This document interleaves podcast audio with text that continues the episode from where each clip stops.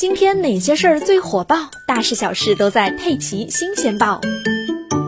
所长，我外出一个月，怀孕了再回来。这是近日连云港市东海县一名正在接受社区矫正的女罪犯王红失踪前向该县司法所所长发出的短信内容。之后，王红便关机，失去了联系。她为什么要向所长发出这样一则信息呢？原来，王红试图通过怀孕来逃避处罚。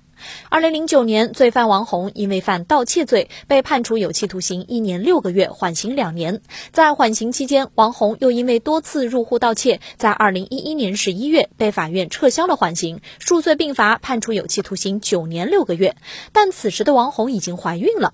根据我国刑法的有关规定，对于怀孕或者正在哺乳自己婴儿的妇女，被判处刑罚后可以暂予监外执行。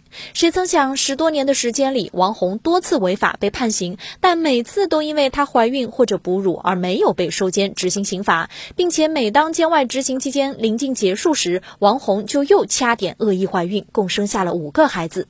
又一次监外执行期间临近届满，一直没能成功怀孕的王红试图再次故技重施，在发现罪犯王红失踪之后，专项工作组就对王红开展了抓捕工作。由于抓捕工作的及时开展，没有给王红再次怀孕的机会。